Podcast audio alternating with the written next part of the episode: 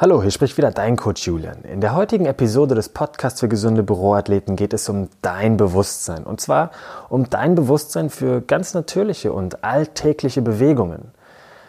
Genau dahinter verbirgt sich nämlich ein Riesenpotenzial und vielleicht hast du das noch gar nicht genutzt und es kann insbesondere deine Leistungsfähigkeit erhöhen und auch dein körperliches Wohlbefinden stärken. Daher wünsche ich dir viel Spaß mit dieser Episode. Ich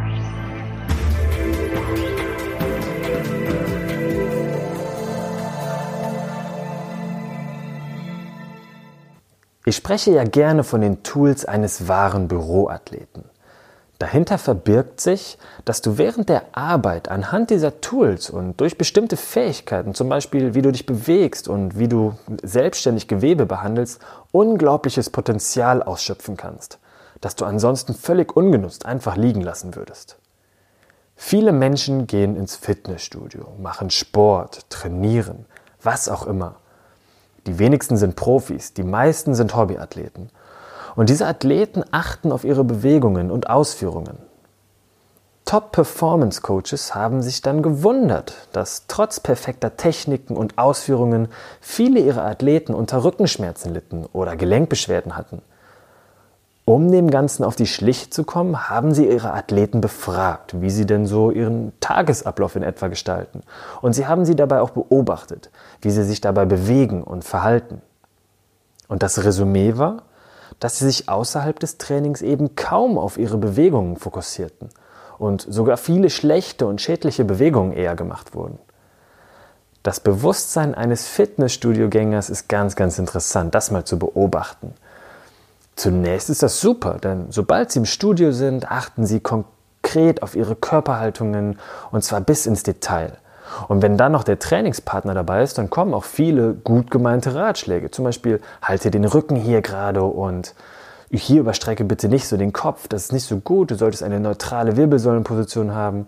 Soweit so gut, also das ist ja klasse.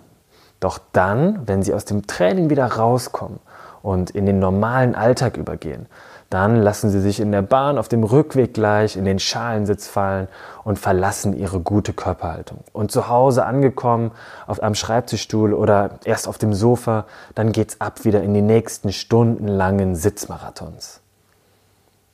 Die Spitzenathleten haben mit ihren Performance Coaches dann einen Schwerpunkt auf das Bewusstsein für Alltagsbewegungen gelegt und vermehrt auf die Bewegungsqualität geachtet.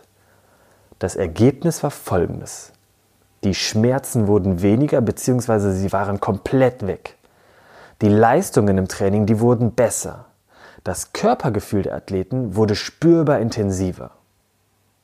Wenn man das so hört, ist es ja ganz logisch, dass diese Athleten sich jetzt auch auf ihre Bewegung im Alltag konzentrieren. Natürlich müssen sie das nicht bei jeder Bewegung. Alle diese Bewegungen laufen schon nach kurzer Übung bereits wie Automatismen ab und man muss sich natürlich nicht immer bewusst daran erinnern und nur nicht an jeden nächsten Schritt denken. Also was mache ich jetzt mit meinem linken und was mache ich mit meinem rechten Fuß? Natürlich nicht. Athleten werden durch Leistung motiviert. Und das sollte auch für dich gelten.